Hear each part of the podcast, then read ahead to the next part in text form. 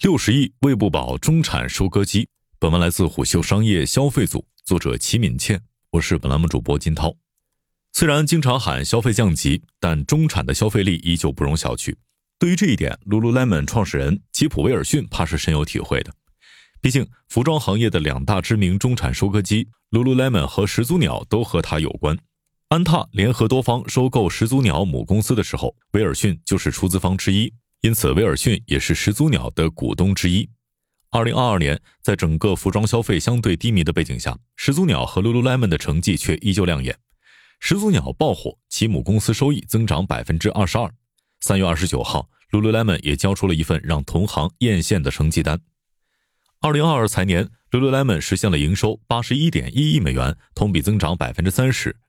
这样的业绩增速和阿迪达斯的百分之一、安踏的百分之八点八相比，也是处于领先位置的。而且，在整个运动服装行业，Lululemon 是近些年风头正盛的另类。产品定位上，它避开了传统的篮球、足球和跑步等运动大类，靠瑜伽这一细分赛道而崛起。人群方面，传统运动服装常以男性为主要客群，而 Lululemon 却盯紧 Supergirl。二零一七年，Lululemon 的营收约为二十六亿美元。仅在五年之后，这一数据就增至八十一亿美元。Lululemon 的突围不仅让公司获得了实打实的收益，也让整个运动服装行业大受震撼。反应过来的行业巨头们纷纷加入瑜伽服赛道，崛起的新品牌甚至山寨产品也都想跟着 Lululemon 的产品来喝口汤。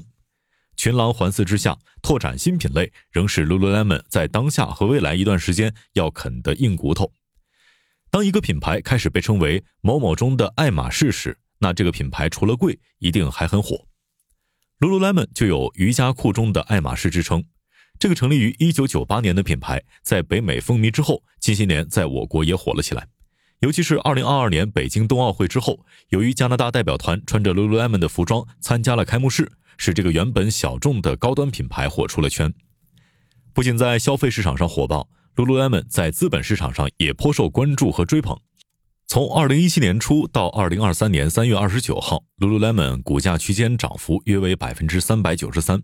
同时间段内，同为美股上市公司的耐克股价区间涨幅则是在百分之一百四十八左右。虽然 Lululemon 很火，但在公司规模方面，它还只能算是耐克、阿迪等品牌的弟弟。以二零二二财年为例，Lululemon 营收为八十一点一亿美元。同期，阿迪达斯的营收约为二百四十四亿美元。具体到中国市场，Lululemon 的营收约为人民币四十七亿元，还不到李宁的五分之一，安踏的十分之一。净利润方面，二零二二财年，Lululemon 实现净利润八点五亿美元，而耐克二零二一财年净利润约为五十七亿美元。比起规模，速度或许才是支撑 Lululemon 脱颖而出的关键。从二零一八年到二零二二年。Lululemon 营收从三十二点九亿美元增长到八十一点一亿美元，复合增长率达到百分之二十五。同期，阿迪达斯的营收复合增长率还不足百分之一。单看二零二二年，Lululemon 百分之三十的营收增速也足以秒杀很多的同行。从渠道的角度来看，Lululemon 的 DTC 渠道为电商，这也是 Lululemon 能实现快速增长的关键。从二零一八年到二零二二年。Lululemon 通过 DTC 渠道实现的营收就从八点六亿美元增长至三十七亿美元，占总营收的比重也从百分之二十六提高到了百分之四十六。一直以来呢，Lululemon 的渠道策略和同行相比就有很大的不同。Lululemon 无论是线下门店还是电商，全部为自营模式，而耐克、阿迪达斯，包括我国的李宁，大量的营收来自批发渠道。这种自营模式的渠道选择不仅保证了较高的毛利率，也让 Lululemon 和消费者的沟通堪称业界典范。先来看毛利率，Lululemon 近年来毛利率基本维持在百分之五十五以上，耐克、阿迪达斯等品牌基本都在百分之五十以下。这一方面是因为 Lululemon 的售价高，另一方面也和其基本走直营渠道是有关的。再来看消费者沟通，传统品牌大都通过广告实现这一目标，但 Lululemon 在这方面更为超前。早在公司刚成立的时候，就基于社群进行营销，门店在这个过程中发挥了重要的作用。举个简单的例子，Lululemon 会选择有一定影响力的人作为门店大使。门店大使除了在他们的圈子里宣传 Lululemon，还会出席 Lululemon 在线下门店等地方举行的免费活动，比如跑步、瑜伽等。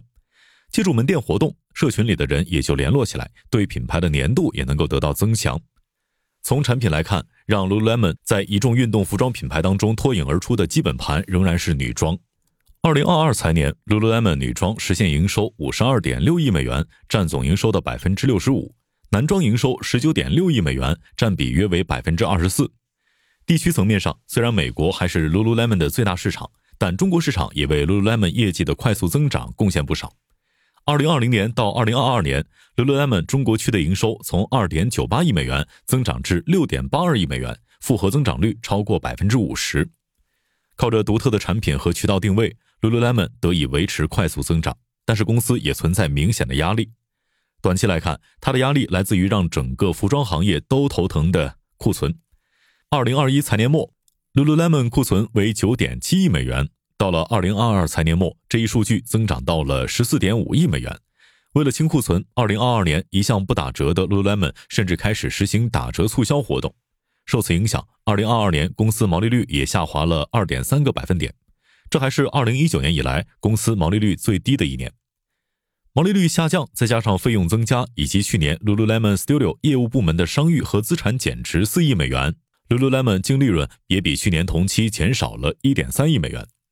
一个相对较好的消息是，Lululemon 公司 CFO 在财报电话会议上表示，公司的库存增速将会放缓，毛利率有望提升。除了短期的压力，摆在 Lululemon 面前的长期难题是。如何在同行的猛烈攻势下保持自己的优势？从某种程度上来说，Lululemon 的崛起靠的是瑜伽服的品类优势和女性经济的崛起，但是这两点都在被围攻。自从 Lululemon 火了之后，包括阿迪达斯、耐克等在内的运动服装品牌都上线了瑜伽服，而且也越来越重视女性产品。除了这些大牌，一批专注做女性运动的新兴品牌也在快速崛起，如粒子狂热、暴走的萝莉等等。这些都还是正规军，一些高仿冒牌的假 Lululemon 也充斥在各大平台上。跟这些品牌相比，Lululemon 需要考虑的是，公司的产品本身真的有护城河和不可替代性吗？消费者经常提到 Lululemon 的两个优点是面料和剪裁。有业内人士向虎嗅透露，Lululemon 在面料、版型和裁剪制作工艺上确实有自己的独到之处。不过，鉴于 Lululemon 的产品全部都是代工生产的，因此在面料等方面的技术专利有很多也掌握在代工厂的手中，并不具有排他性的绝对优势。Lululemon 也曾在年报当中提到，竞争对手能够制造和销售具有与我们产品相似的功能性特征、面料和造型的产品。产品方面，近年来 Lululemon 正在发力男装，在2018年到2022年间，其男装产品营收从7亿美元增长到了20亿美元左右。除此之外，公司的产品品类也从单一的瑜伽服拓展到了鞋履、羽绒服以及配饰等诸多品类。但是，光扩展产品显然是不够的。Lululemon 的销售渠道也是越铺越广，而中国正是其布局的关键。二零二二财年，Lululemon 在中国净增三十一家门店，占其全球净增门店的近四成。Lululemon 在中国市场的布局还有一个变化，那就是下沉。原本定位高端的 Lululemon 基本只在一线城市。但现在，Lululemon 开始入驻到越来越多的二三线城市了。极海品牌监测数据显示，目前 Lululemon 在我国二三线城市共有十八家门店。近三个月新开的四家门店当中，有三家分别在郑州、南昌和长沙。在一线城市形成了一定的品牌认知之后，现在 Lululemon 盯上了二三线城市的中产。好，商业洞听是虎嗅推出的一档音频节目，精选虎嗅耐听的文章，分享有洞见的商业故事。我们下期见。